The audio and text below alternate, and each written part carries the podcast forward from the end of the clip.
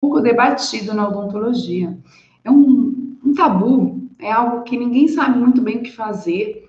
E, na verdade, o dentista tem isso como uma novidade quando ele aborda no consultório. Então, eu vou colocar aqui para vocês o tema, olha só. Queria saber se vocês sabem o que é, o que são casos amidalianos. É um assunto relativamente novo para os dentistas, no sentido todos vocês saiam daqui hoje sabendo abordar esse assunto, sabendo falar com qualquer paciente sobre isso, com clareza, com facilidade, com novidade, porque de fato é. Você só precisa ter as perguntas certas, o momento certo de abordar o teu paciente com um assunto que vai torná-lo mais conecto a você. O que, que significa isso, gente? Toda vez que a gente fala de um assunto que é uma ferida do paciente, que é uma dor muito grande, eles se sentem acolhidos, e isso cria essa conexão de fato, esse vínculo, essa empatia aqui que a gente cria nesse assunto, porque é um assunto que o paciente não sabe com quem falar, não sabe com quem expor, porque é um assunto delicado, é um assunto que quem tem problema de casos amidalianos tem vergonha. A verdade é essa. É uma vergonha, e eu posso falar que é, porque eu vou contar aqui um pouco da minha história também para vocês com essa situação de casos. E eu não sei se você já pegou um paciente com esse problema, talvez você diria para mim que não. Só que eu tenho certeza que sim. Todos nós atendemos pacientes com este problema, mas nós não identificamos com facilidade. E hoje eu vou ensinar você a identificar e sobre o que fazer. Às vezes o dentista fala, poxa, Carol, mas eu não sei o que eu faço com, com essa questão. Se o paciente tem um problema, o que, que eu posso fazer por ele? Como que eu posso encantar esse paciente com uma orientação que ninguém nunca deu antes para ele? Então é disso que a gente vai falar hoje, porque isso vai aumentar sim o número de pacientes no seu consultório. Isso vai te trazer credibilidade, isso vai te trazer um diferencial. Então, eu quero saber de vocês que estão aqui chegando. Primeiramente, é, muito boa noite.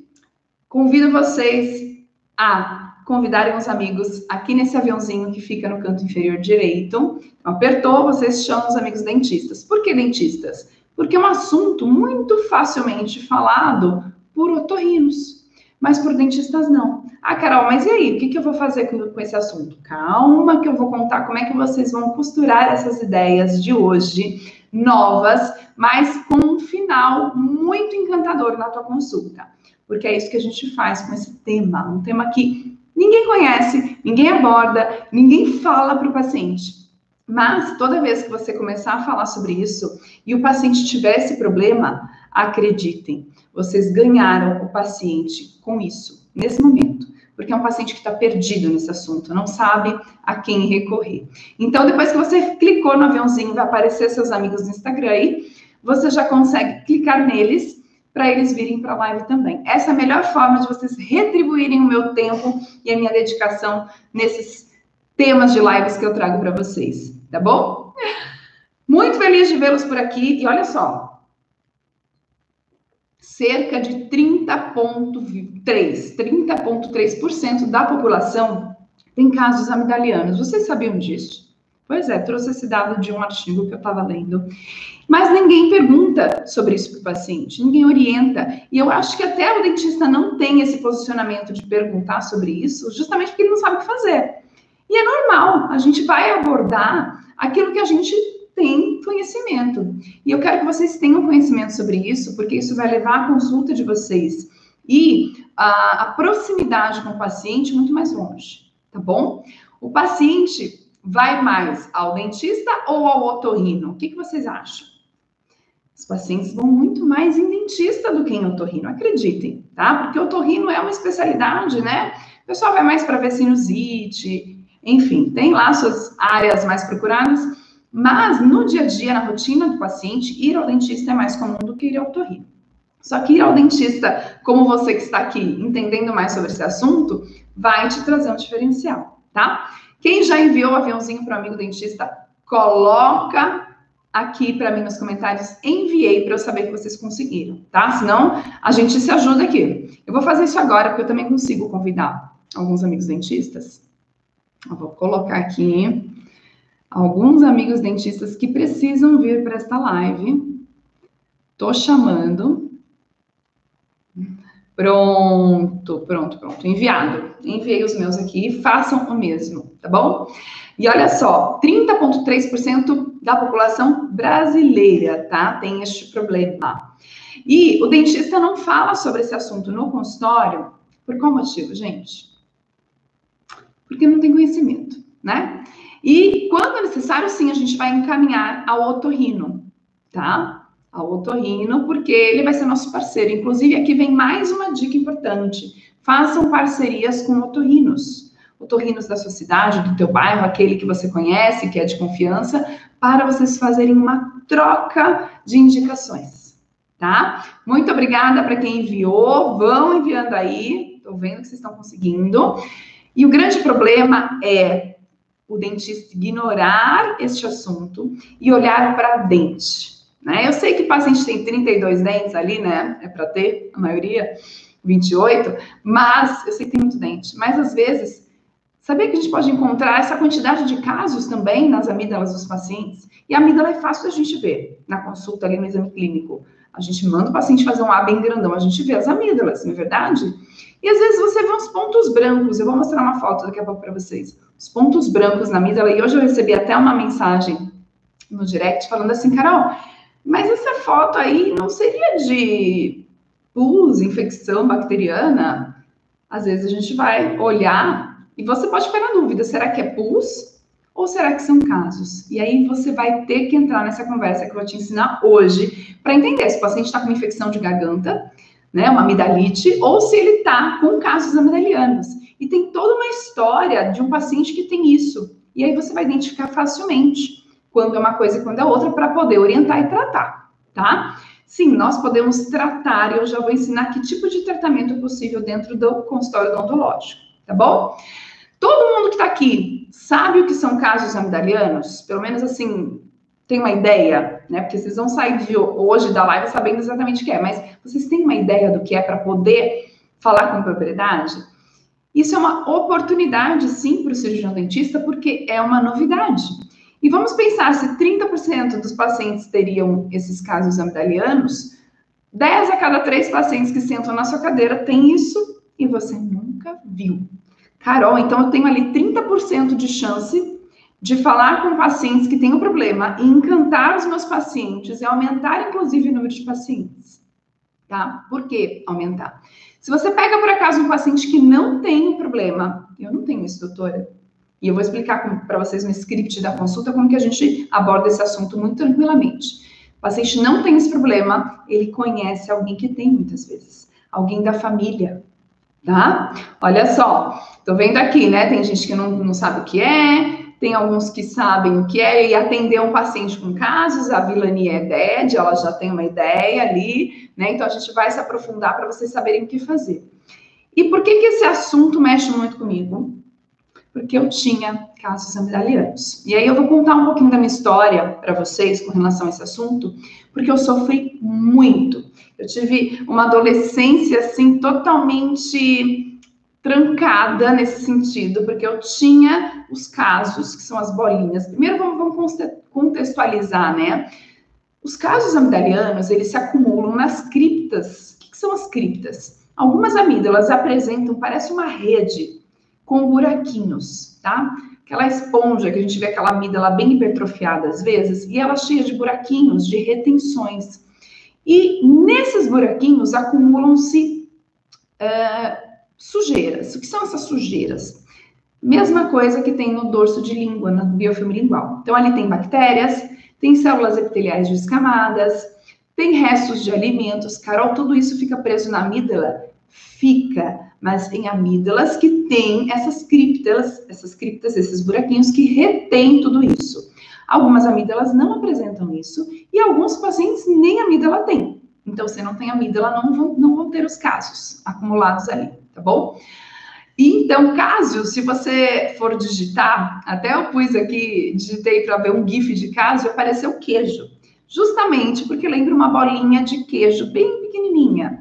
Uma bolinha mal cheirosa, muito pedida. E que muitas vezes o paciente que tem os casos vai relatar que ele tem mau hálito. Por quê? Quem nunca viu um caso, e eu posso falar que eu já vi, porque a história é a seguinte: esses casos, essas bolinhas, elas vão se acumulando essa sujeira nessas, nesses buraquinhos das amígdalas e em determinado momento, espontaneamente, muitas vezes, isso sai.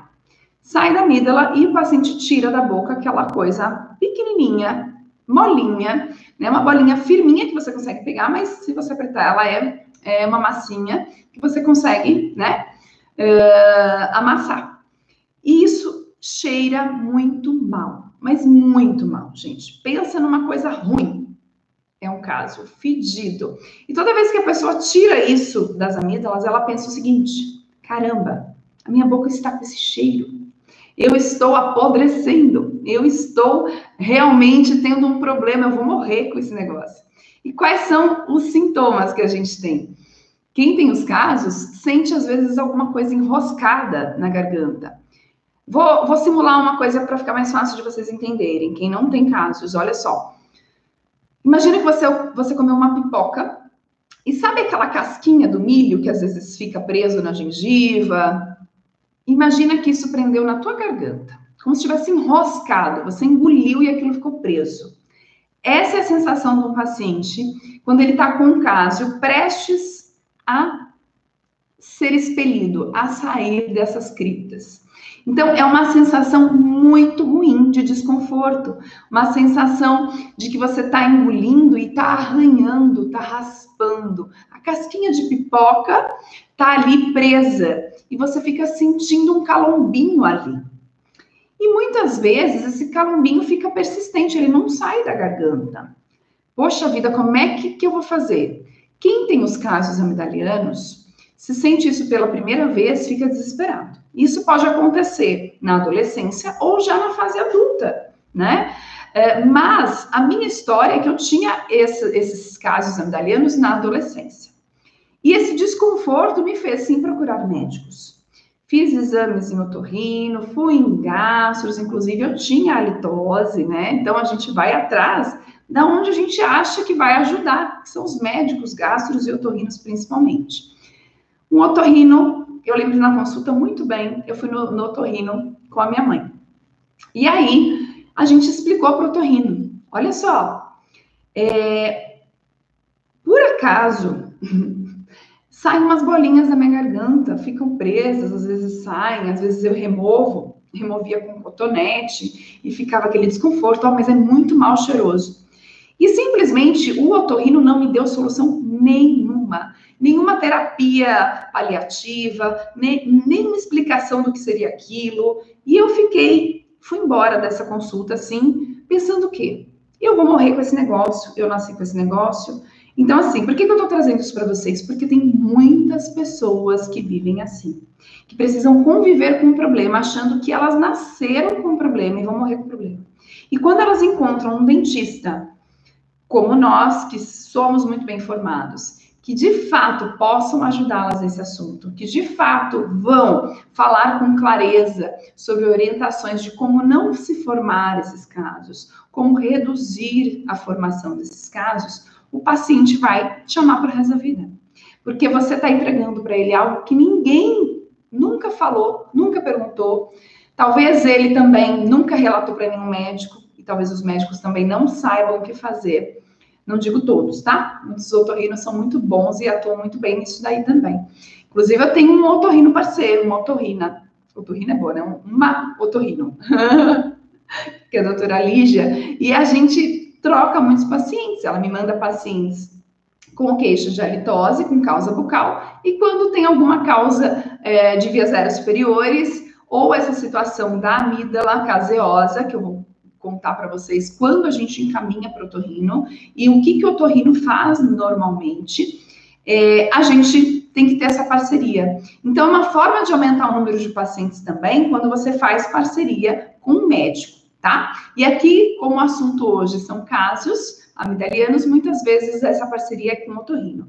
Quando a gente fala em halitose, em mau hálito, a parceria pode ser com o otorrino e com gastros tá? Quando a gente fala em alteração salivar, a parceria pode ser com qualquer médico e pode ser também com outros dentistas que não conhecem esse assunto.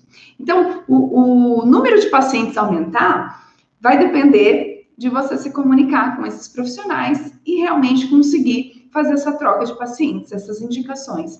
Então, não tem limite. Eu falo que o céu é o limite. E casos amidalianos é um assunto que chama atenção porque ninguém fala, e quando você fala, você vai atrair a atenção do paciente que tem. Você, de fato, vai ter o paciente ligado em você, prestando atenção em todos os detalhes, porque você vai ajudá-lo a ter qualidade de vida, a melhorar a autoestima, a beijar com segurança. Gente, é, é muito desconfortável. Além da sensação de ter algo enroscado na garganta, essa coisa do mau hálito, que você sente que parece que está constante preso em você, é um mau cheiro que sai de dentro, um esgoto.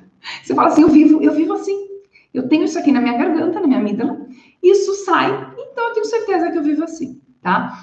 Então eu vou contar um pouco para vocês. E eu tive uma professora, a doutora Olinda Tarzia, e ela falava o seguinte: quem tem chulé não corta o pé. Então, quem tem casos amidalianos, quem tem mau hálito, não tem que pensar em cortar as amígdalas, em remover as amígdalas. A gente vai tratar. Esse é o nosso primeiro passo tá? Então, a última opção é cirurgia, é a amidalectomia. Eu vou contar para vocês o que existe hoje em dia de opção, mas é, vamos on, antes ser conservadores.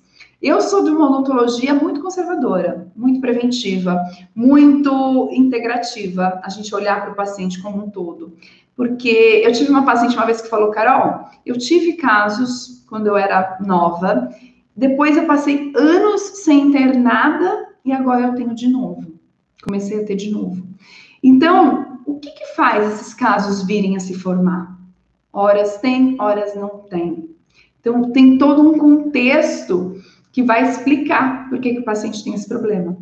Faz sentido para vocês, gente? E aí eu queria mostrar para vocês, olha só. A gente recebeu na clínica uma mensagem de uma paciente é, que foi indicada por outra paciente minha, e ela mandou a seguinte mensagem, ó, deixa eu mostrar aqui para vocês. Ela mandou essa mensagem no WhatsApp, tá? Olha só. Ah, até eu fiz um print aqui da, da telinha do WhatsApp, ó. Antes de marcar a consulta, eu queria saber se é aí que eu vou ou não, para não atrapalhar vocês. Porque qualquer coisa eu vou em outro lugar.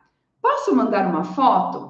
Aí a secretária, pode sim, mas é nojento. Ela mandou as carinhas de nojento, né? Af, que vergonha. Então, essa foi a conversa da paciente. Ela mandou exatamente essa mensagem é, para o consultório, tá? E aí, na sequência, ela mandou a foto. Eu posso mandar uma foto? Ela mandou a foto, né? Vou mostrar para vocês a foto que ela mandou. Isso aconteceu no meu consultório. Foi o ano passado isso, tá? Não foi nem esse ano. Aí olha só a foto que ela mandou. Que vergonha. Então, a paciente mandou essa foto. Vocês enxergam um ponto branco aqui, ó? Né? A úvula, língua, um ponto branco ali. Muito bem. Único ponto branco.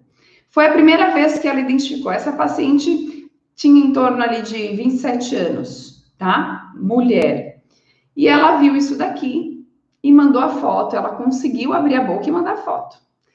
E aí ela falou assim: é aí que eu vejo isso. Então vocês entenderam o contexto? Ela não sabia se era o dentista ou não que ela deveria procurar, né? Até ela pôs: qualquer coisa eu vou em outro lugar. Mas ela também não sabia que outro lugar ela iria. Só que acontece que abre a boca e vê.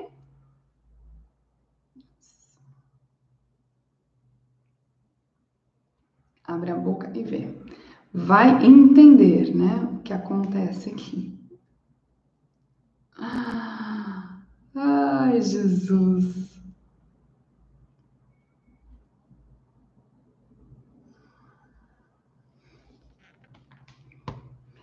Caiu aqui, a gente volta. A gente volta porque caiu, eu não sei o que aconteceu, ficou tudo preto. Hum. Estamos falando de casos amidalianos, como isso pode aumentar os pacientes no seu consultório. Deu um tilt aqui, né, gente? Ainda bem que vocês estão junto comigo. Rapidinho vocês voltam. Não sei o que aconteceu, pessoal. Vão voltando aí, porque apagou, ficou preto aqui, eu tive que começar de novo. Então, a paciente não sabia se ela deveria vir no consultório ou não, né? Vou esperar o pessoal chegar. Enquanto o pessoal está chegando, aproveita e chamem aí mais amigos dentistas no aviãozinho, né? Porque no ápice do filme aqui caiu, né? então, gente, é, o paciente ele fica perdido. Ele não sabe onde ele vai, ele não sabe quem ele procura, porque quando ela, você viu que ela falou, ela estava com vergonha. O paciente estava com vergonha por estar com um negócio na garganta. Provavelmente Provavelmente não. Ela estava sentindo algo enroscado na tua garganta, uma sensação de pedrinha presa ali, né? Porque por mais que o cásio ele é uma massinha, ele tem uma certa dureza. Então aquilo fica incomodando demais o paciente, tá? E olha só, essa paciente mandou a foto. Ah, quando a minha secretária me mostrou, né? Eu falei, nossa, ela, ela mandou a foto, ela mandou a, a a, pergunta no lugar certo. ah, ainda bem, vou esperar o pessoal voltar, né? Que a gente teve uma queda aqui da live, gente. Eu não sei o que aconteceu, tá? Foi do, do Instagram isso, mas não tem problema, a gente vai voltar aqui no assunto.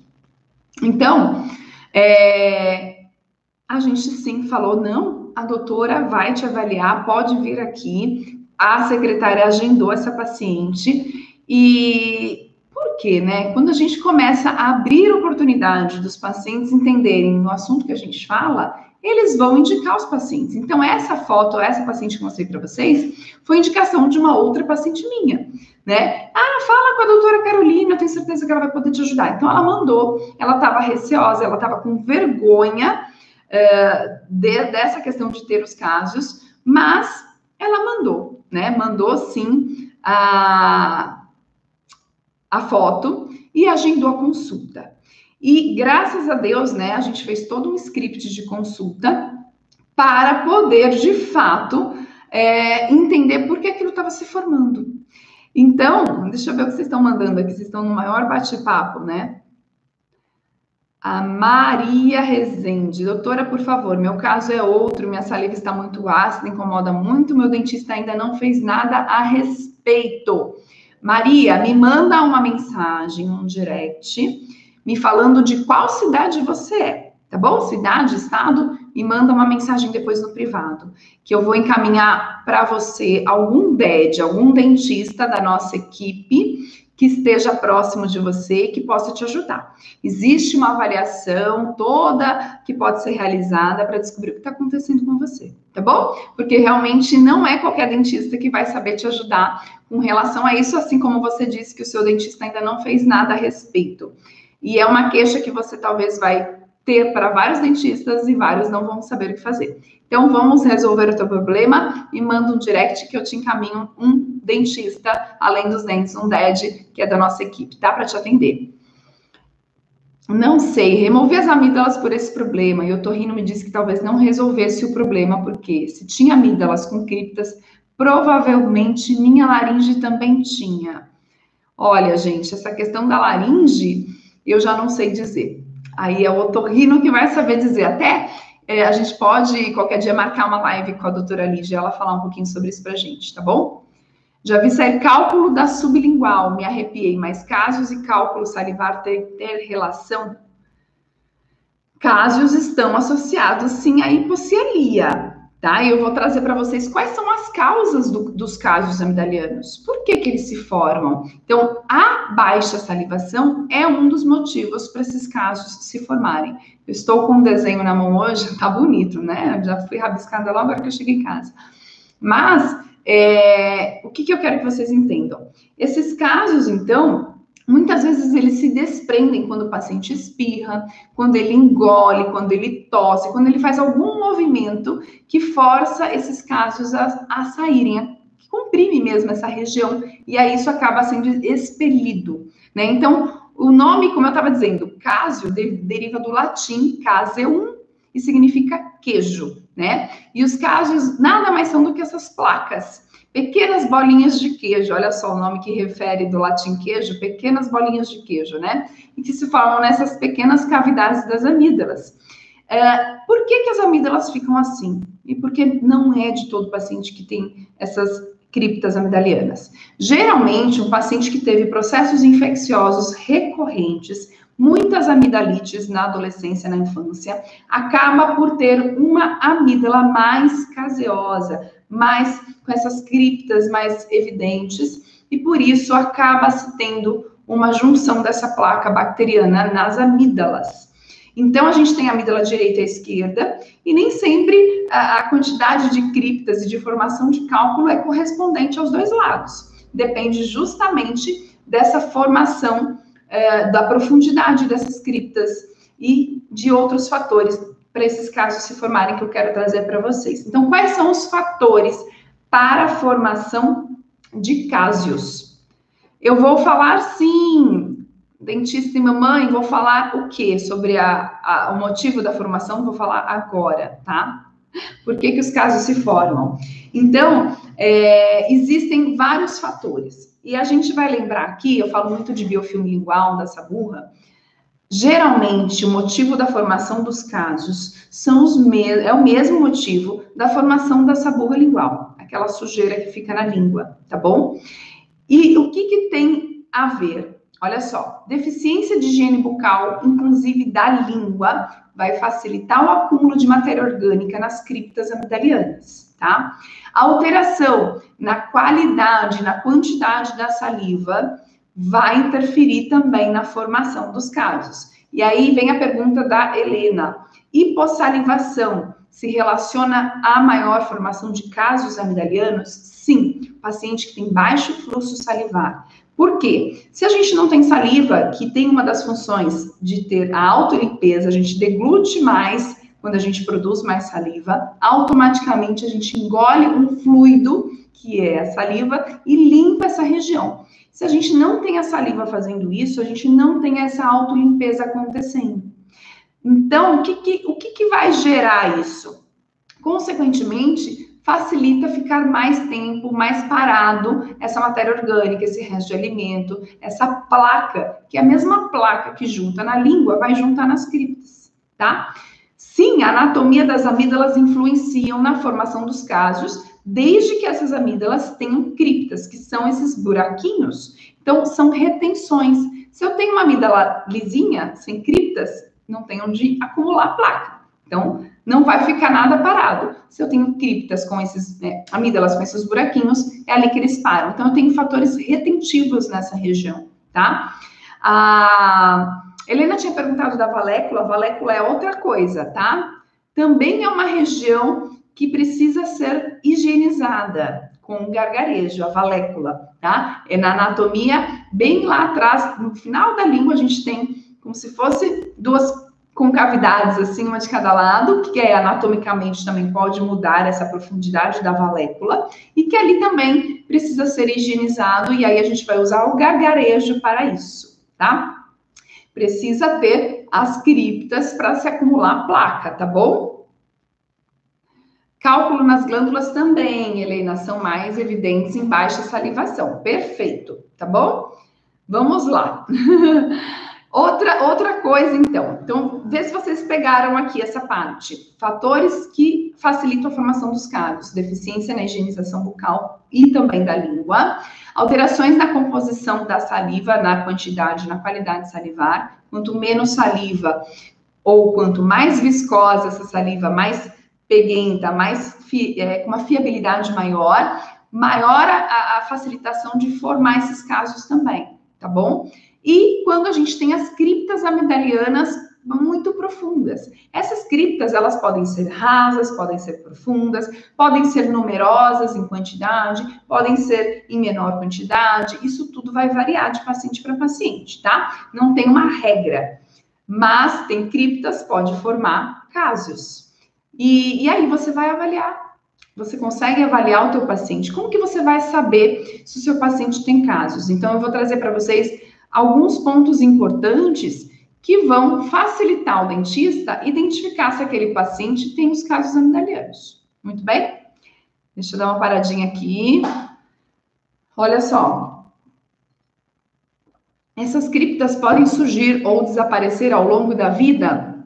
Hum, olha, isso é um pouco anatômico, mas até onde eu sei, realmente as criptas elas acontecem em pacientes que têm infecções amidalianas, né, amidalites recorrentes, e com o passar do tempo, essas amígdalas vão ficando mais uh, esburacadinhas, com essas profundidades variadas. E aí, os hábitos do paciente, e a gente sabe que o biofilme lingual se forma por vários fatores que eu falei da, da saliva, da higienização, de escamação aumentada, os vários hábitos vão formar ou não, que a anatomia está ali. Se tem buraco, facilita a formação de placas ali nessas amígdalas. Se não tem os buraquinhos, não vão ter casos, tá? Sabe dizer se as amígdalas podem ser reduzidas quando a pessoa não tem mais amidalite recorrente? Existe existe a redução parcial das amígdalas e a remoção total, mas eu vou falar daqui a pouquinho disso, tá bom? Sobre essa questão. Gotejamento nasal posterior pode contribuir? Pode. Gente, por que que gotejamento nasal posterior pode contribuir? O que, que é o gotejamento nasal? Aquela coisa que o paciente fica engolindo uma secreção. Essa secreção que desce do nariz e passa aqui na cavidade oral e a gente engole, é uma secreção rica em proteína e isso serve de comida para as bactérias. Isso também é viscoso, é, é, pegajoso. Então, isso vai facilitar a adesão dessa massa nessa região e o aumento da microbiota patogênica também, tá? Refluxo, mesma coisa. Vamos pensar que tudo que está acontecendo no paciente que está fora da normalidade vai ser prejudicial. Por isso que a gente tem um olhar amplo para os nossos pacientes, buscando devolver saúde. E aí não é só uma saúde de dentes, não. É olhar esse todo, porque quando você faz o paciente ter uh, menos corrimento nasal, como é que eu faço isso, Carol? Usando o soro fisiológico, a gente ameniza essa situação. A gente sabe das rinites, sinusites, tem tantos ites aí, e a gente não vai tratar, vai mandar protorrino. Mas eu gosto muito de orientar para os pacientes usarem o soro uh, nasal diariamente. A lavagem pode ser com seringa, soro-soro, sem nenhum componente a mais ativo aí, tá? A limpeza nasal, automaticamente a gente engole esse soro e tudo bem, a gente pode, não tem problema nenhum. Otorrinos recomendam, não tem contraindicação do uso diário do soro fisiológico para lavagem nasal, tá? Então, é sim uma recomendação que nós dentistas também podemos fazer, porque automaticamente a gente reduz essa flora oral patogênica que a gente pensa nas anaeróbias proteolíticas estando em maior proliferação aí nessa situação, o que vai predispor a mau hálito e a doença periodontal, a inflamação de gengiva, principalmente, tá bom? Então, quando os pacientes não relatam, nenhum paciente, gente, eu garanto para vocês, nenhum paciente vai chegar no consultório e vai falar assim, doutora, eu tenho casos amidalianos, pelo amor de Deus, me ajude. Ninguém vai chegar assim no consultório do dentista. Por isso que eu estou trazendo esse assunto como um diferencial para vocês realmente trazerem para todos os pacientes e abordarem de forma tranquila, fácil e atrair novos pacientes. Que seus pacientes vão indicar outros que possam ter o problema para você, tá?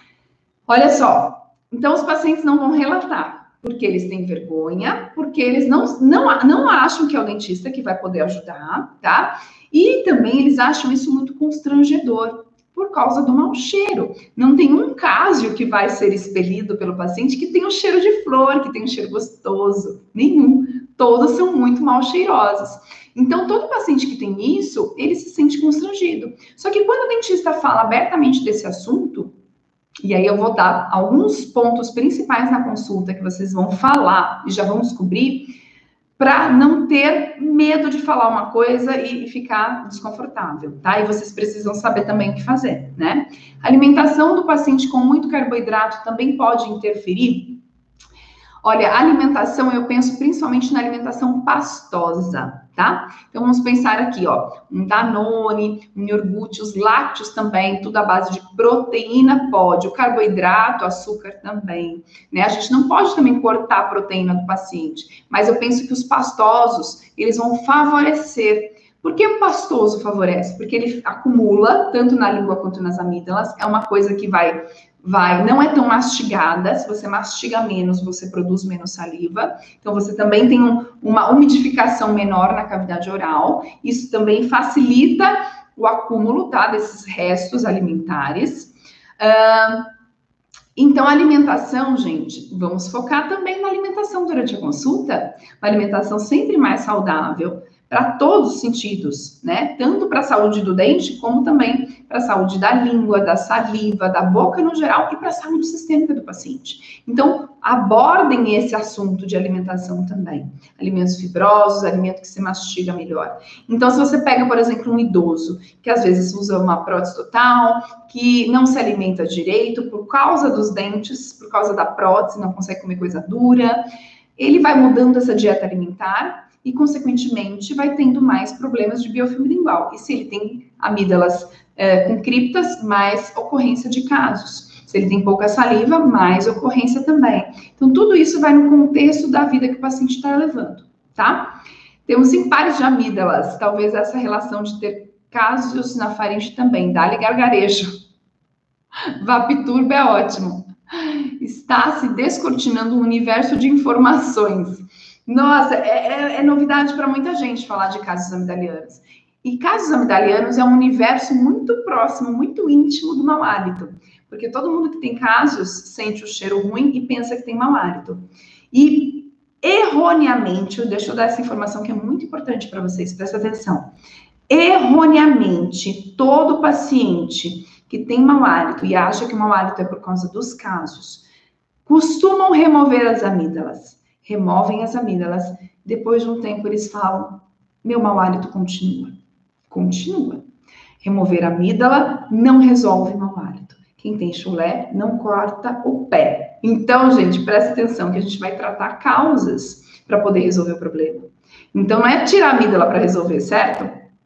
Não falo de remoção, falo de redução do volume. Porque quando adolescente eu tinha muita inflamação e casos. Quando as amidalites não aconteceram mais, não tive mais casos. Perfeito? É tudo conforme a rotina, né?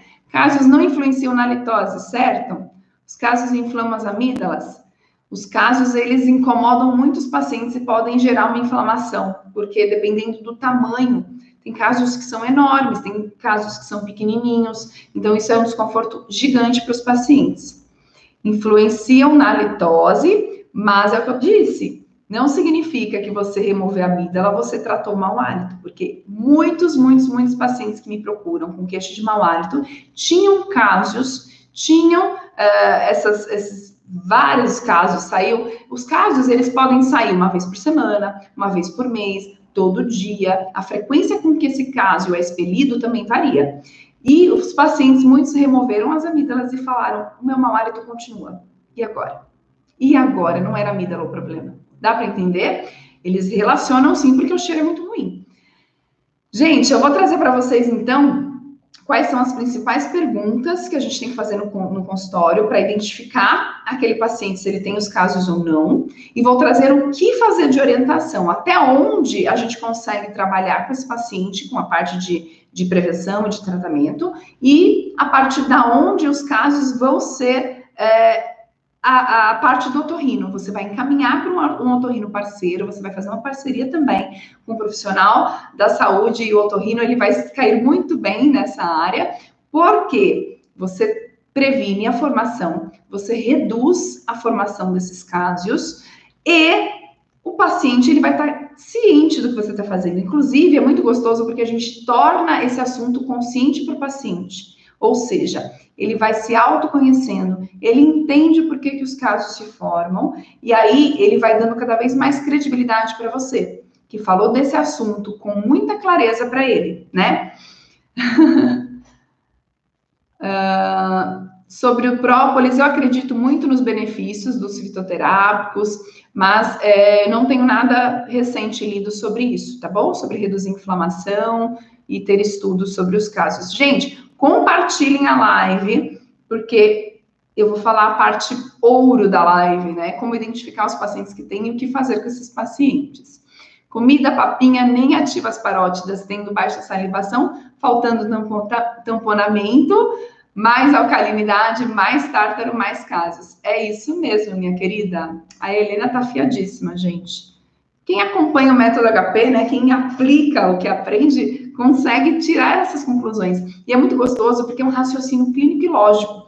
Então, você vai matando todas as charadas, né? Todas as, as vai montando esses quebra-cabeças do paciente na consulta. Então, isso não tem erro, é muito fácil, tá? E enquanto eu vou tomar uma aguinha, mas eu vou chamar uma pessoa muito especial aqui. Deixa eu ver se ela tá aqui. Patrícia, tá por aí? Achei. Estou te convidando. Gente, tá legal o assunto? Diferença dos casos de infecção é que os casos se soltam. Uau, que pergunta boa, vou responder. Infecção de garganta. Opa, já respondo, porque agora chegou uma convidada muito especial aqui. Patrícia, tudo bem? Tudo bom? Como é que você tá? Tô ótima, minha querida. E você? Tudo bem por aí? Tá frio ou calor? Tá frio. Frio. Por incrível que pareça, aqui em Recife está frio.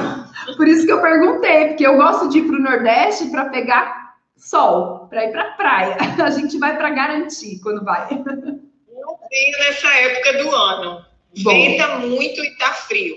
Ó, então é uma boa dica pra gente, frio pra gente que mora aqui no Nordeste. pra você, não. Um ventinho sem sol vira frio aí, né? Mas tá tudo bem.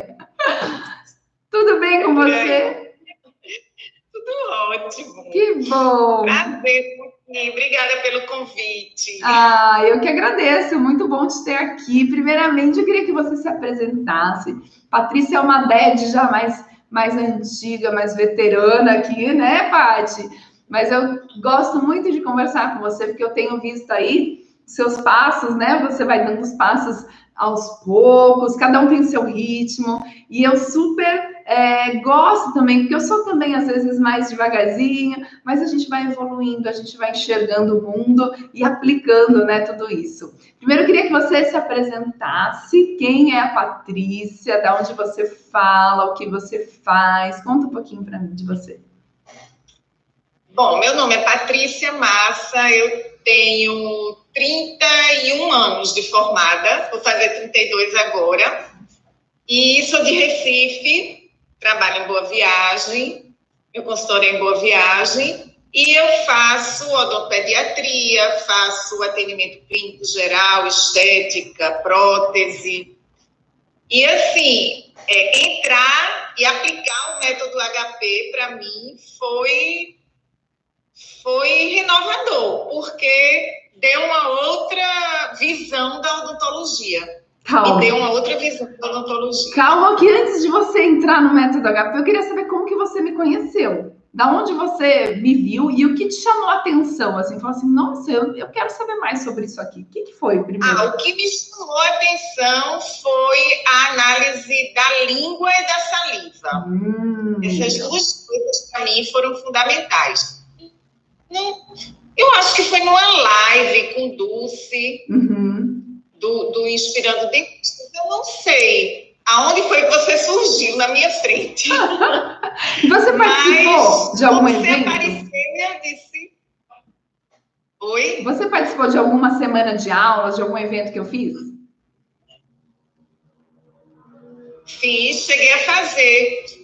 A primeira vez que eu entrei em contato com você, eu acredito que foi para perguntar alguma coisa de língua. Uhum. E você tinha acabado de fazer um evento, ou tinha acabado de fechar uma turma, alguma coisa uhum, assim. Tá. Eu disse, tá, vou acompanhar e vou esperar outra. Uhum. E aí a próxima entrou, eu abri, a próxima que abriu eu entrei. Ah, você ficou esperando e acompanhando. E aí, como é que foi isso? Como é que era, assim, a, a tua visão, a tua consulta antes de comprar o curso? E, e, você teve alguma coisa que te impediu na época de comprar? Você falou assim, ah, tô na dúvida. Alguma coisa criou essa barreira para entrar? Não. Não, porque eu já estava querendo comprar o curso. Eu estava esperando a oportunidade de comprar, abrir uma nova turma. Enquanto isso, fiquei vendo suas lives, os vídeos que tinha no YouTube. Eu acho que seus primeiros vídeos Uhum, bem antigos no atrás. YouTube. É, e fiquei acompanhando e fiquei esperando. E curiosa, né, para saber como era a cielometria, o que era, como é que fazia. Procurei na internet para ver o que era, mas eu Achou? tinha uma noção do que era. Achei alguma coisa, pouca Ah. coisa, Pouca mas não não me satisfez. E aí, você, a hora que abriu a turma, você falou: não, já tô dentro, eu quero participar. E aí, você, depois que entrou, como é que foi? Você aplicou, você começou a estudar? Como é que foi esse mundo para você? É, comecei a estudar primeiro, né? Mas já fui modificando. Sim. Eu não tinha aquela, aquele roteiro do que eu faço hoje, mas eu já ia fazendo alguma coisa por conta das, das, das lives que eu, que eu assistia. Sim. Já ia observando mais a língua, né? já ia vendo saliva, sem ter aquela noção completa que eu tenho hoje. Sim. Mas eu ia fazendo alguma coisa já. E curiosa, esperando como era o laudo, como, como era esse laudo, como eu ia fazer esse laudo, só esperando. Ah, que legal. E aí, depois, você vem da parte prática de fazer a- a- o exame de saliva. Você achou difícil? Você falou, não, é possível aplicar? É algo realmente viável? Sim.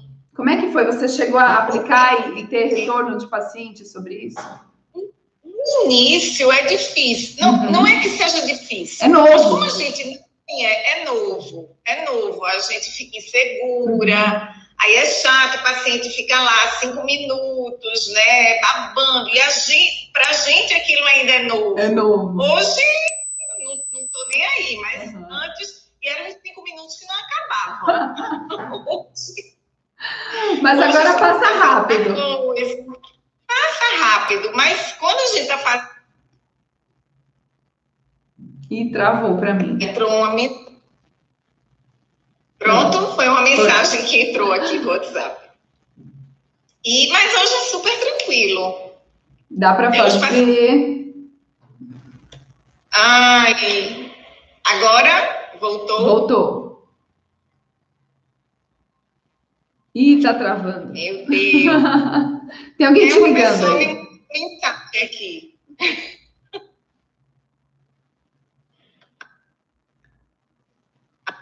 É, tá dando Pronto, acho que agora ela já. Obrigada e beijos. Acho que agora ela não manda mais. Pronto. É, Sim, e aí a- comecei fazendo a cielometria em repouso. Uhum. Aí foi quando eu disse, "Não, já está na hora de fazer as outras, fazer o completo. E aí a última que eu fui fazer, né, que eu fui seguindo a- a- as dificuldades. Sim, aos pouquinhos A você última foi. É, a, quando eu fui fazer a de pilocarpina, a com a pilocarpina, eu assim, tava morrendo de medo. Ai, meu Deus, faço. Será que a paciente vai fazer, vai ter alguma coisa? Não tem nada, fica tranquila. Nada, mas é o novo, né? Que a Sim, gente não sim. sabe, assusta. mas é Olha, tranquilo. a pilocarpina, Paty, é, não sei se você percebeu isso, né? Os pacientes, eles têm tanta saliva quando eles usam, né, o farmacológico, que quem não tem saliva, eu já tive pacientes que choraram na cadeira comigo. Carol, tá saindo saliva. Carol, eu tenho saliva. Então, eles se emocionam, né? Por estar por tá produzindo saliva. Então, assim, quando você realmente pega um paciente que não, não consegue comer, às vezes, né, tem dificuldades, tem muitas aftas recorrentes, e aí você devolve essa, essa, essa saliva que faz falta para quem não tem. Quem tem não percebe, né? A falta que faz a saliva. Sim. Mas quando você faz isso na prática, e aí a gente faz primeiro no exame, né, para testar se a glândula está respondendo, é, o paciente já consegue na mesma hora, assim, a gente espera os minutos que tem que esperar do efeito do, da- do remédio, mas o paciente já vai tendo aquela boca é, ficando com saliva, tendo resposta, se é lógico, se a glândula está funcionando, e, e tem pacientes que vão realmente é, chorar. Eu tive pacientes vários que choraram, porque é algo novo para o paciente, que ninguém nunca fez, né? Então, assim, continue persistindo e não tenha medo da pilocarpina, viu? Não, agora não tenho mais. Foi o primeiro. Ah, Mas eu conversei com você, você me orientou Foi. direitinho, e aí eu fiz, fui seguindo a mestre. e, e Paty, me conta uma coisa, com relação a, a você é, reajustar seus preços. Eu lembro que teve uma época que a gente conversou, né? Que você até você ainda está trabalhando em outros consultórios, você está só no seu. Como é que está essa parte? Você está organizando isso para dedicar mais o seu tempo aos seus pacientes? Isso, isso. Estou fazendo isso. Já aumentei mais um horário. Eu, eu, naquela época que eu conversei com você, eu estava em dúvida, né? É. O que era que eu ia fazer. É. Decidi ficar onde eu estou, assumir sozinha Isso. e já aumentei mais alguns horários e estou me organizando, né? Organizando muita coisa ainda do consultório, mas estou seguindo. Isso, vai firme, porque dá, dá muito certo. E assim, é, é incrível, Paty, quando você acredita. É, é, muito difícil, né? A gente vê alguma coisa nova, às vezes você olha assim e fala: será que isso vai dar certo para mim? né? E, e, e, assim, eu até conto a minha história, porque eu mesmo tendo tanto conhecimento, sabe que no começo eu tive uma resistência. Falar, será que isso daí vai dar certo, fazer com todo mundo? E aí eu tive uma, uma vozinha falando assim, vai, tenta, que vai dar certo. Se você não tentar, você nunca vai saber, né? E aí a gente vai realmente aplicando para poder sentir. E você só vai, vai saber o resultado se você fizer. Não é verdade? Tudo na vida, a gente só vai ter certeza do que está acontecendo se a gente aplica. Então, eu fiquei muito feliz nas, nas, nossas conversas, eu fui vendo que você foi evoluindo, né? Uhum. Sim, sim. Porque a gente passa a ver, é, no meu caso, não só como a gente fala, né? Como você fala, não é só dente. A gente vê além dos dentes, realmente. E, lógico, quando eu fazia meu exame clínico, eu examinava, eu via língua, mas uma coisa muito superficial para ver se não tinha nenhuma lesão. Uhum. Hoje, não, eu já pego na língua, eu já examino, vejo é, é, a questão de saliva. Eu falava sempre, orientava sempre a higiene de como era que aquela higiene deveria ser feita. Me conta então. por quê. Como é que é agora essa parte da higiene de língua? Porque isso é uma coisa que todo mundo começa a colocar em prática mais rápido, né? Vocês já entram, geralmente é a anamnese e a avaliação de língua é aquilo que vocês olham e falam, caramba, vou fazendo já, seguindo fazer na hora, né? Então, me conta um pouquinho sobre essa parte da língua? Como é que, que você começou a abordar e, e qual foi a, a, reação dos seus pacientes com isso também, na consulta? Eu comecei a abordar já na anamnese, né? Que tem a pergunta: você costuma limpar sua língua? Como você limpa sua língua? Então, a partir daí, eu já estou sabendo o que é que eu vou encontrar quando vou fazer o exame clínico. E é engraçado que a grande maioria dos pacientes mas nunca ninguém me orientou isso. Eu acho que eu escuto isso todo dia. Todo dia. que nunca foi orientado. É. é engraçado isso. E, e assim, são pacientes que, que já têm, assim, às vezes até uma certa idade, né? Passaram por vários dentistas e realmente quando chegam para a gente, a gente aborda, eles eu já tive pacientes até que ficaram meio estranharam a língua, porque nunca tinham olhado para a própria língua. O paciente não tem o hábito, né? E o que é pior, alguns pacientes meus que, assim, eu dava aquela orientação, mas era uma coisa, ó, você tem que escovar a língua, mas não dava detalhe, não, não, não dava atenção àquilo. Uhum. E aí, muitas vezes, são meus próprios pacientes que voltam e que eu não dava aquela orientação. Hum, e aí, como é que é isso? Ó, tem que limpar a língua, mas não dizia como. E aí você agora consegue dizer como limpar, por que limpar e como reduzir a formação desse, dessa placa na língua. Sim, sim, eu dou detalhes e eu sim. explico por que, que você tem que limpar com a escova, ou por que, que tem que usar o raspador, por que, que tem que associar os dois. Eu já, já sei conversar, já sei dar um recado direitinho agora. Ai, que bom! Virou uma nova consulta, uma nova orientação, tudo diferente. E você se sente mesmo mais confiante, então, nesse momento de estar com o seu paciente, sim. de se diferenciar. Sem ah, dúvida. Que bom. Sem dúvida nenhuma. Paty, estou muito feliz. Eu tenho certeza que a tua evolução ainda vai ser muito grande e dar um passo de cada vez, né? Eu falo assim que cada um tem o seu momento, o seu tempo. E aí eu, eu percebi que você foi evoluindo, foi acreditando, foi aplicando e está aplicando muita coisa ainda.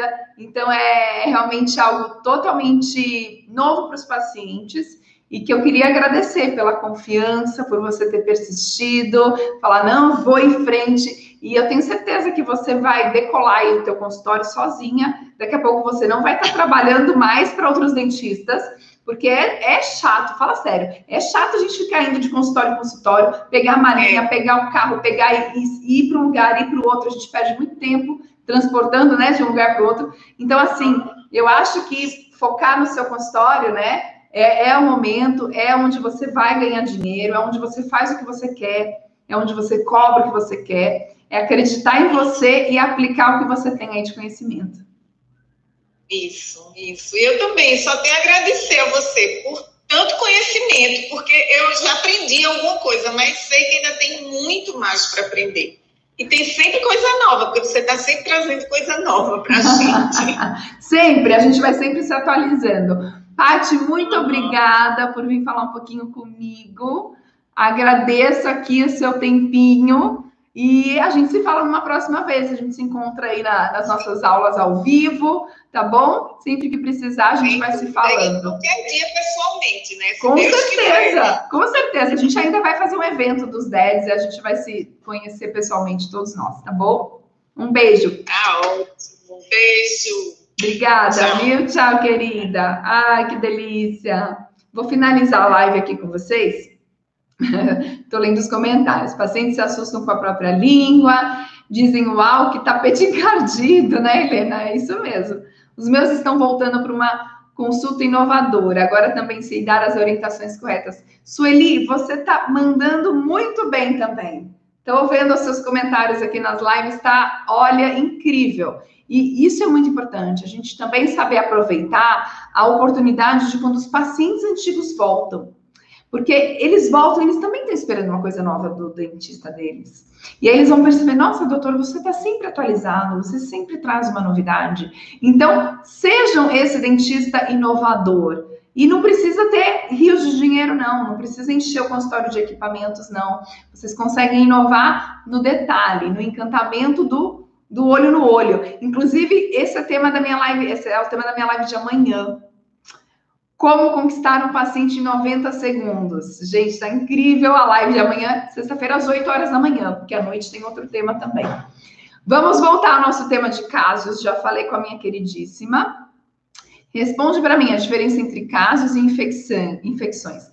Então, vamos lá. Infecção de garganta, gente, geralmente o paciente toma antibiótico, né? Ele tem pus, ele tem realmente uma inflamação, uma infecção, é, é pus, né? E isso não tem nada a ver com, com casos. Os casos são é uma placa bacteriana, uma massa que vai se acumular dentro do buraquinho da cripta amidaliana.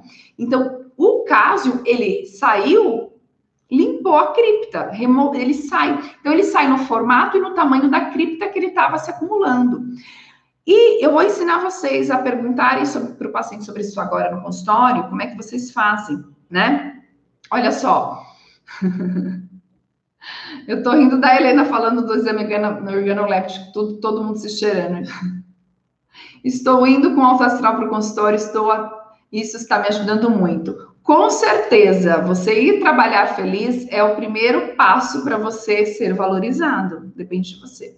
Ó, perguntas que vocês vão fazer para os pacientes. Fiquem aqui comigo. Uh, na anamnese, você tem que ter a seguinte pergunta. Primeiro, pergunta se o paciente tem as amígdalas, porque tem pacientes que já removeram as amígdalas, tá? Alguns removeram na infância, amígdala e adenoide. Antigamente fazia-se muito mais cirurgias assim do que hoje em dia, tá? mas pergunta se tem as amígdalas. Por quê? Se o paciente falar, não, eu já tirei as amígdalas, esse assunto não volta mais, tá? Agora, se o paciente tem as amígdalas, você já vai perguntar, já saiu alguma vez da sua garganta é, umas bolinhas mal cheirosas, pequenininhas, né? É, parece um. eu costumo falar um grãozinho de arroz, né? Uma bolinha bem mal cheirosa. Não precisa dar muitos detalhes, é exatamente isso. Se você falar, o paciente que já teve isso, ele vai saber dizer.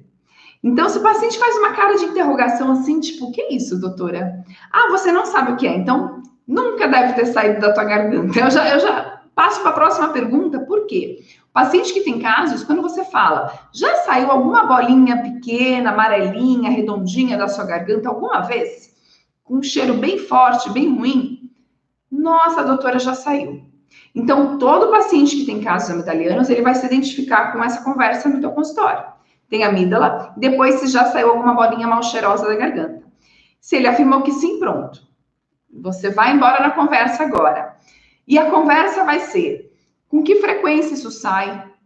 Sai com que frequência? Toda semana? Todo dia? Todo mês? Como é que sai? Sai sozinho? Você remove? Você consegue enxergar? Você sente alguma coisa? Geralmente, quando essa bolinha ela tá para ser expelida, é quando o paciente começa a sentir o arranhado, uma coisa esquisita, sabe? E aí alguns pacientes quando abrem a boca, deixa eu voltar para a foto aqui que eu mostrei para vocês da paciente que mandou, né? É, o paciente abre a boca, a gente enxerga aquela bolinha, né? Ó, tá vendo a bolinha? Essa aqui é a amígdala, né? Então, a gente tem uma de cada lado, direita e esquerda. E essa paciente, ela mandou, mas é nojento. Ela falou, pode mandar foto? Pode sim. Que vergonha. Não, manda foto aí. E aí ela tava com um caso, tá vendo? E isso, gente, olha só, é diferente de uma garganta infeccionada, tá vendo? É uma bolinha e ela tá saindo de dentro de um buraquinho da amígdala. Isso daqui, quando sai, a amígdala fica ali vermelhinha, mas a gente enxerga uma cavidadezinha, tá? Como que a gente faz para o paciente ter menos formação? Carol, eu consigo não ter nunca mais a formação dos casos? Só se remover a amígdala. Mas como é que eu faço para limpar isso daqui e para reduzir a formação?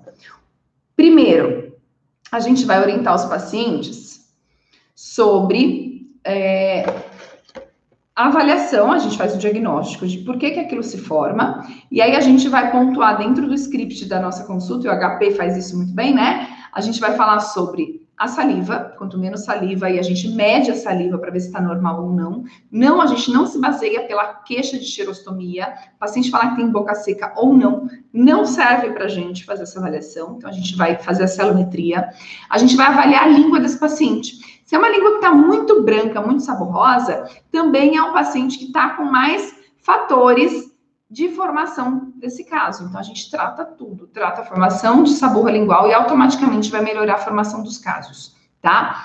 Outra coisa que a gente vai fazer, gargarejos, gente. Gargarejo vai ajudar a remover e vai ajudar a manter essas amígdalas limpas, tá? Porque uma vez que saiu essa, essa bolinha da garganta, o paciente é, ele vai ter que manter isso limpo. Manter limpa a amígdala. E como é que faz isso? Por que, que eu falo tanto do gargarejo? O bochecho, hum, bochechar, é... o que, que vocês acham? Aquele fundo da língua, que é lá, né? A amígdala, a garganta. Ele vai ser mais bem higienizado com bochecho ou com gargarejo? Coloquem aqui para mim. Porque uh, muitas vezes o dentista indica um enxaguante bucal, por exemplo, e não evidencia para o paciente como usar o enxaguatório. Olha, você vai, e geralmente está assim, né, na orientação de higiene. Escovar os dentes, usar o fio dental X vezes por dia, é, realizar bochechos, quando você prescreve um enxaguatório. Como você coloca o modo de usar o enxaguatório? Isso é uma dica que vai servir para qualquer paciente, gente. Qualquer paciente. Olha, tô feliz que tem o pessoal falando do gargarejo. O gargarejo, sim, ele vai limpar mais essa região do, do terço posterior de língua e amígdalas. Então, a partir de hoje, você que está aqui nessa live, você que é dentista, você vai orientar os pacientes a realizarem gargarejo sempre. Tendo amígdala, não tendo amígdala, tendo caso e não tendo caso. Ah, Carol, e enxaguatório? Que produto que usa? Calma. Primeiro, a gente fazer o gargarejo até, até com água, assim como a minha querida Cíntia, que é DED, também colocou aqui. Até com água vai ter a função de fazer um borbulhonamento, um movimento desse líquido, desse, dessa água mesmo no fundo, para limpar essa região, tá? E isso é uma remoção, uma limpeza mecânica, não química. Mecânica, porque eu estou fazendo esse movimento vigoroso com esse produto no fundo da garganta, ali da boca, para limpar e remover. Isso ajuda a remover quando tem casos, e isso ajuda a manter limpo depois que esse caso é removido. E para os pacientes que têm muitos casos, que têm essas formações recorrentes, a gente vai pedir para toda vez que ele se alimentar. Então, ah, tomou café da manhã, tomou um lanche, almoçou, jantou, toda vez que ele comer, ele vai fazer gargarejo, tá? Porque ele vai limpar essa região. Ah, Carol, então a vida desse paciente é fazer gargarejo? Não. Como é que eu trato a formação disso? Lembra que eu sempre gosto de ir à raiz do problema? Como é que a gente trata a formação dos casos? A gente vai abordar a causa da formação. E aí a gente vai entrar. O paciente tem descamação na mucosa oral? E aí a gente tem várias causas de descamação. Por isso que na anamnese as perguntas já vão nos entregar essas respostas, tá? Não preciso perguntar para o paciente, você tem descamação? E aí ficar pensando se ele tem descamação. Não. Na anamnese já tem tudo que causa descamação. E aí você, quando pergunta, já te identifica. Nossa, o paciente faz isso. Por exemplo, Paciente que tem hábito de roer unha, ele tem uma descamação aumentada. Paciente que tem bruxismo, ele tem descamação aumentada. Paciente que morde lábio e bochecha, fica com mania de ficar puxando pelinha, ele tem descamação aumentada. Além dessa descamação aumentada ser, né, um, uma massa que vai aumentar ali, né, isso serve de comida para bactéria também. Então, quando a gente pergunta essas coisas, a gente vai associando por que, que esse paciente tem tanto saburra, por que, que ele tem tantos casos descamação aumentada, pouca saliva, ele não tem aquela autolimpeza da saliva. Pouca saliva, e a gente vai confirmar isso na cialometria, medindo a saliva. E quem está inscrito no evento O Segredo dos Dedes vai aprender a fazer a cialometria, tá? Então, é importante medir? É, porque o paciente nem sempre vai te falar que tem boca seca. O paciente que fala que tem boca seca, ele já tem mais de 50% de redução de funcionamento das glândulas salivares. Então, você vai esperar uma glândula funcionar menos da metade que ela pode para poder confiar nesse tipo de resposta do paciente? Aí o problema já está avançado. É por isso que a gente fala de prevenção, porque você vai antecipar a, o agravamento de um problema, avaliando e identificando a realidade dessa resposta, tá? Porque aí você mede, você tem um resultado, um número onde você tem ali como comparar se aquele valor está dentro do ideal ou não. Tá? E a saliva que a gente mede de todos os pacientes, que é a celometria em repouso, que eu vou ensinar vocês no evento de que vai começar segunda-feira. Então, quem, quem aqui na live já se inscreveu no evento, pelo amor de Deus, essas aulas estão inéditas, tudo novinho. E aí são quatro aulas de segunda a quinta. E eu mando as aulas nos e-mails que vocês deixaram no cadastro do evento, na inscrição. Então, no link da bio, se alguém tiver alguma dúvida, me manda mensagem, que depois eu envio o link para você se inscrever. Se você quiser o link para enviar para os seus amigos dentistas, me pede que eu envie o link também para você enviar. Porque nessas aulas vocês vão aprender tudo isso que eu uso no script da consulta, e aí a gente vai aprender também a avaliar essa, essa saliva de forma diferenciada, onde você tem ali um uh, diferencial, você tem uma inovação, você tem um custo baixíssimo para fazer tudo isso e você vai surpreender seus pacientes, encantar. Então, é importante, sim, que vocês acompanhem todas as aulas. E, para fechar aqui com chave de ouro, então a gente vai ver descamação, a gente vai ver saliva, a gente vai ver a língua desse paciente como tá. A Helena tá dando a letra para vocês. Se eu fosse vocês, eu printava essa tela guardava todas essas informações, né? Gargarejar é muito importante, gente. É, bochecho também, tá? Mas, é, em alguns casos, a gente usa, sim, produtos oxidantes, tá? Para auxiliar, aí a gente vai juntar a remoção mecânica com um produto químico. E aí eu não posso usar isso continuamente para todos os pacientes né? E para nenhum paciente, na verdade, mas o uso de um produto químico ele vai ser sempre um auxiliar. Então, se é um paciente que tem uma formação de biofilme, que tem uma queixa de mau hálito, que tem uma inflamação de gengiva, que a gente está enxergando que a coisa ali vai ser mais difícil de andar, eu vou usar um produto químico para auxiliar no início do tratamento. Por que no início?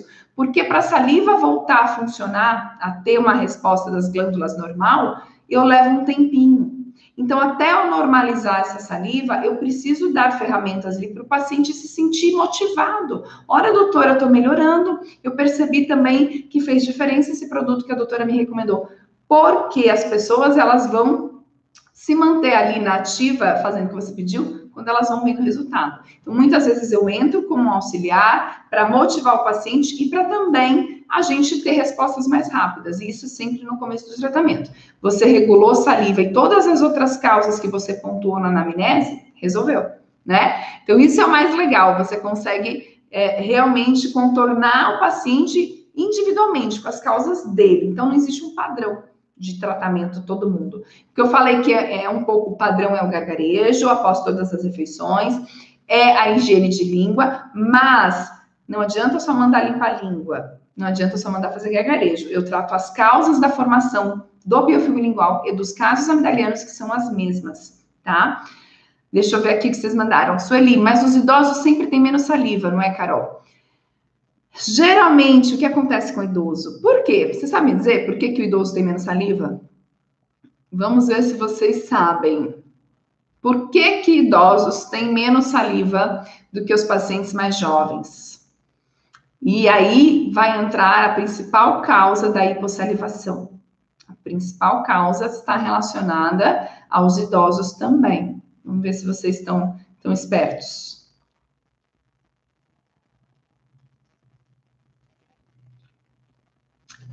É isso mesmo. Helena, você está fazendo um resumo lindo aqui. Aliás, falando em resumo, o PDF dessa live, que é o resumo de tudo que eu estou falando, vai estar lá no canal do Telegram, tá bom? E PDF, tudo bonitinho para vocês poderem baixar e ter isso por escrito, tá? Olha, então, vocês estão ótimos. Ó, oh, Renato, quanto tempo, que bom te ver por aqui, meu querido. Ó, vocês estão super acertando, ó. Idosos tomam pouca água. Você sabe por que idosos tomam pouca água? Que eles vão muito no banheiro, a locomoção já é difícil, muitos têm continência urinária, eles reduzem, eles não sentem tanta sede, vai reduzindo a percepção de sede. Então, gente, fiquem de olhos nos idosos, tá? Eles precisam de água, eles desidratam. Muitas doenças sistêmicas vêm por conta da desidratação. Então, quando você leva esse assunto para o teu consultório, quanto de água o paciente bebe, a gente faz isso, né, Dez? A gente pergunta quanto bebe, a gente calcula quanto eles têm que beber, a gente cria uma meta de ingestão de água diária para cada paciente, porque sem água não tem saúde, não tem saliva, não tem um monte de coisa. E aí predispõe a doenças também. Medicamentos, número de medicamentos que os idosos tomam aumenta muito. Aliás, gente, medicamento hoje em dia não é só com idoso não, viu? Ansiolítico, antidepressivo, tem muito remédio aí que o jovem está tomando, não consegue dormir, né? Tá estressado, tá depressivo, tá ansioso, o povo já vai puxando remédio em todo mundo. Sendo que muitos remédios poderiam ser evitados se o paciente pensasse em qualidade de vida. E você pode fazer isso na consulta. Você pode entender o que seu paciente é, o que ele faz, o que ele precisa e fazer orientações. Seja, né, atividade física, alimentação, ingestão de água, sono, tudo isso interfere. Tudo isso, se está é, desregulado, vai dar mau hálito, vocês sabiam? É, isso dá mau hálito. Paciente, se tá tudo ruim, vai dar hálito no paciente. Dá desbiose, dá, descontrola todas as bactérias bucais e sistêmicas também. Predispõe a doenças, predispõe a doença periodontal, predispõe a diabetes, predispõe a hipertensão. E aí, gente, vira um ciclo, né? Eu sei que eu tô falando de muita doença aqui, a gente está, mas é só para vocês entenderem o que está acontecendo com as pessoas hoje em dia e por que que nós somos profissionais da saúde, a gente tem que levar esse assunto para dentro do consultório. E quando você faz isso, você encanta o teu paciente, porque ninguém dá essa atenção para os pacientes. As pessoas precisam ser ouvidas. As pessoas só estão precisando disso. E quando você acolhe, você ouve e você dá algumas palavras que vão ajudar esse paciente a ter mais autoestima, ter qualidade de vida, você está fazendo um papel de promotor de saúde. Entendeu? Então não é só técnica de escovação que a gente faz, é muito além disso. A gente devolve saúde. Então, quando você incorporar isso na tua consulta, no teu consultório, acreditar em você, estudar e realmente colocar em prática algo que ninguém faz, porque o dentista tá aprendeu a tampar buraco, aprendeu técnica, aprendeu as matérias da odontologia tudo separadinha e esquece que tratam pessoas e não dentes. Então, vocês devem, tem o dever, você que está vendo essa live, pelo amor de Deus, comece a olhar para os teus pacientes de outra forma, tá? Porque eles merecem, eles precisam disso. Se você começa a fazer isso, automaticamente, o que, que vai acontecer? Os pacientes vão te desejar, vão te olhar com outros olhos. E é aí, gente, presta atenção, que o paciente começa a querer ir no seu consultório. Quando a gente indica alguém, a gente só indica se a gente gosta muito do atendimento né? Alimentos pastosos. Por que, que o idoso começa a mudar a dieta? Lembra que eu falei da, da prótese? Às vezes o dente, né? Não sente segurança para comer coisas muito duras. Alimentação pastosa. Eles vão ficando com fraqueza muscular, né? Vai ficando um paciente às vezes mais acamado. Gente, tudo isso vai, vai dando aquela nhaca. Então, vocês que estão aí na meia idade, eu não sei a idade da maioria que está aqui, mas Parece que a maioria acima de 30, né, gente? A maioria acima de 30 anos que está aqui. Se tem alguém menos de 30, coloca aqui também para mim. Mas parece que a maioria que está aqui tem mais de 30. Será que vocês estão cuidando da saúde de vocês? Será que vocês estão ajudando os pacientes a cuidarem da saúde deles? Né?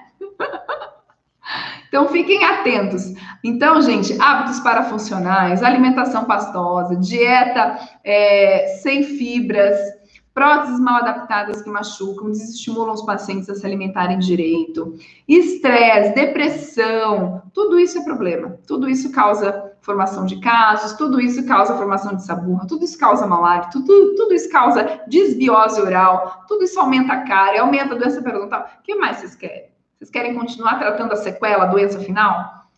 A cárie? se vocês continuarem focando no problema final, as causas não vão ser removidas. Os pacientes vão continuar tendo problemas, tá?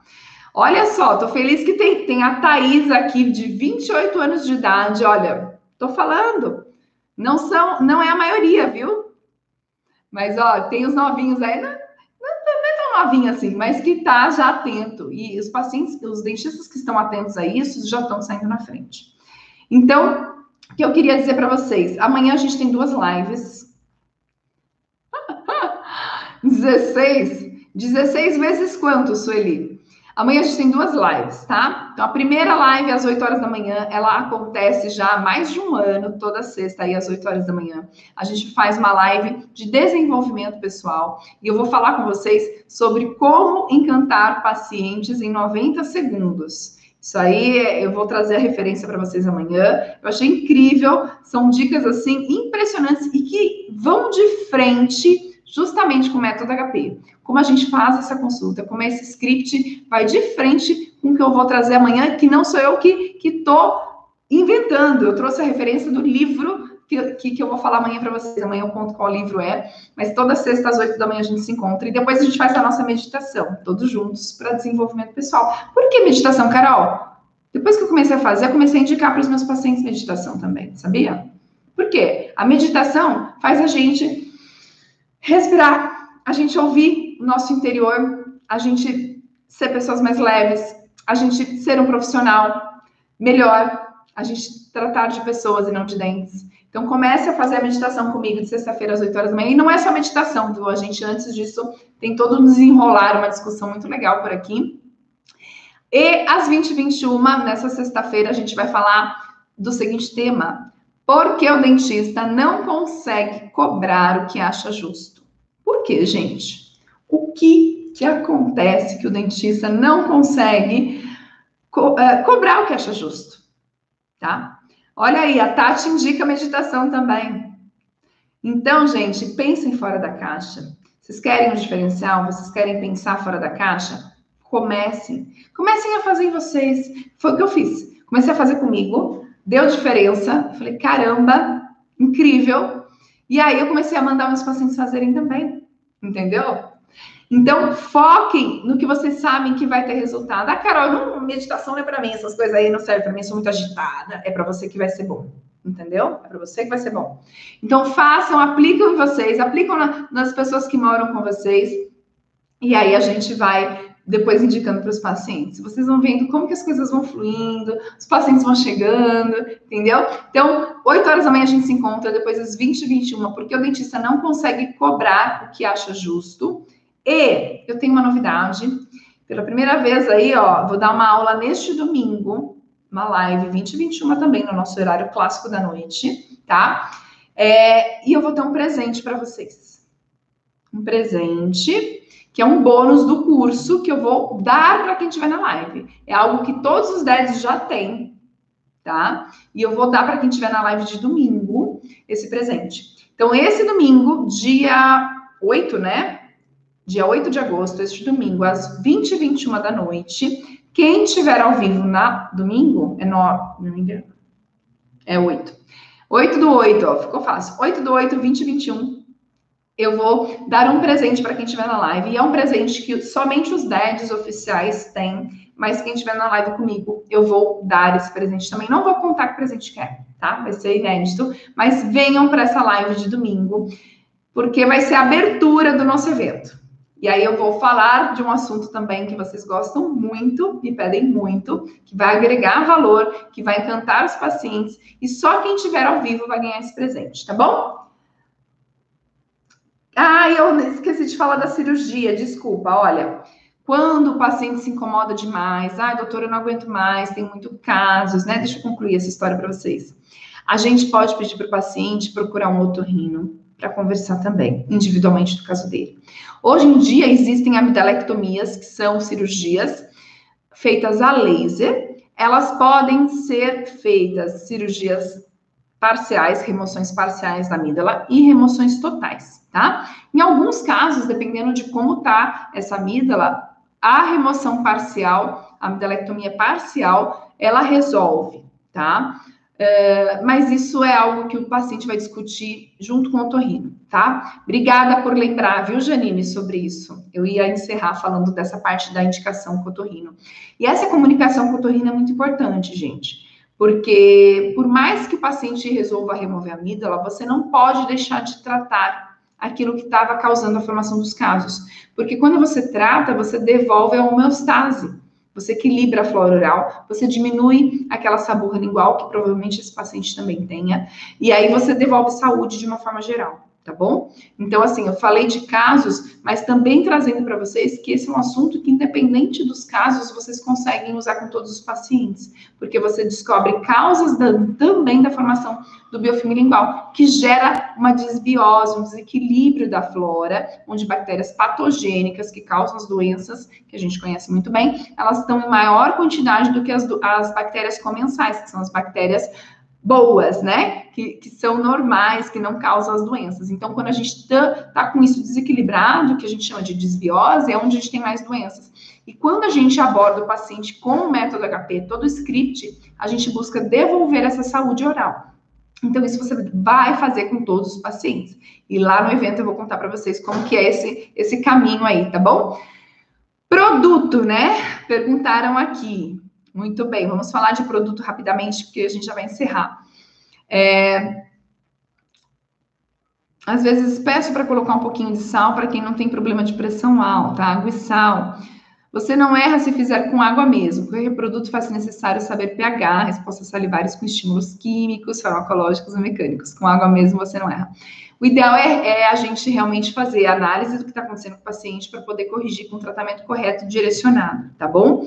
Mas, é, quando a gente fala de produtos oxidantes, não são os enxaguantes que vocês estão acostumados a ver na farmácia no mercado, tá? São produtos específicos que a gente usa, geralmente a base de dióxido de cloro e a base de peróxido de hidrogênio, tá? Numa concentração ideal, que o paciente pode usar por um período. Nenhum produto eu deixo o paciente usando continuamente, porque eu não gosto, eu sou a favor da gente equilibrar, resolver a causa, a origem do problema, e a partir daí o paciente se livra de produtos, tá? Porque quando você faz isso, gente, você não, não pode manter nenhum paciente dependente de produto, entendeu?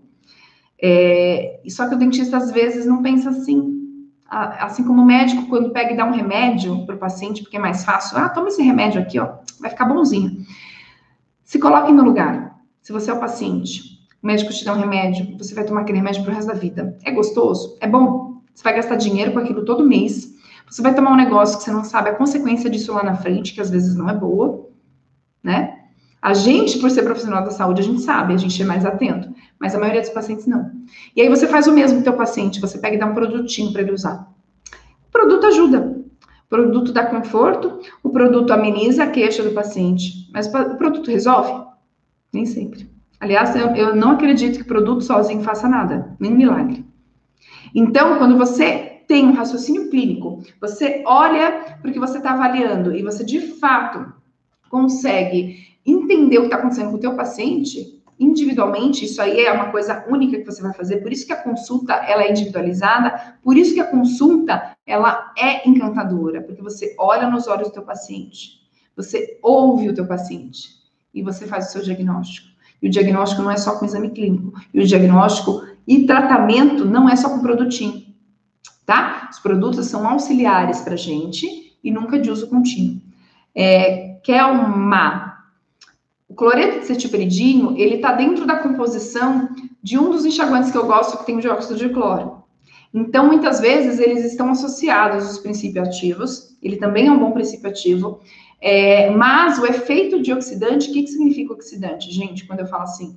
É justamente, é, vou falar um pouco mais do produto que eu conheço, tá? Que é o da Odomed, que eu trabalhei, mas ele libera oxigênio e cloro, quando em contato com pH bucal, e a liberação desse oxigênio vai reduzir a, a quantidade de bactérias anaeróbias na cavidade oral, tá? Por quê? Anaeróbias, lembra das bactérias? Elas sobrevivem em baixo teor de oxigênio. Quando você faz um gargarejo, por exemplo, lá no fundo onde essas bactérias estão em maior quantidade, dorso de língua, amígdala, onde o oxigênio está em menor quantidade e essas bactérias estão em maior quantidade, você fornece oxigênio e por isso que a água também funcionaria, né? Mas é lógico que um produto químico vai ser mais potente e aí se você está com um paciente numa situação mais grave, você vai usar inicialmente para dar conforto para esse paciente e para ter um efeito mais rápido. Mas quando você trata as outras causas, isso se resolve, tá? Pode ainda ter formação de casos? Pode.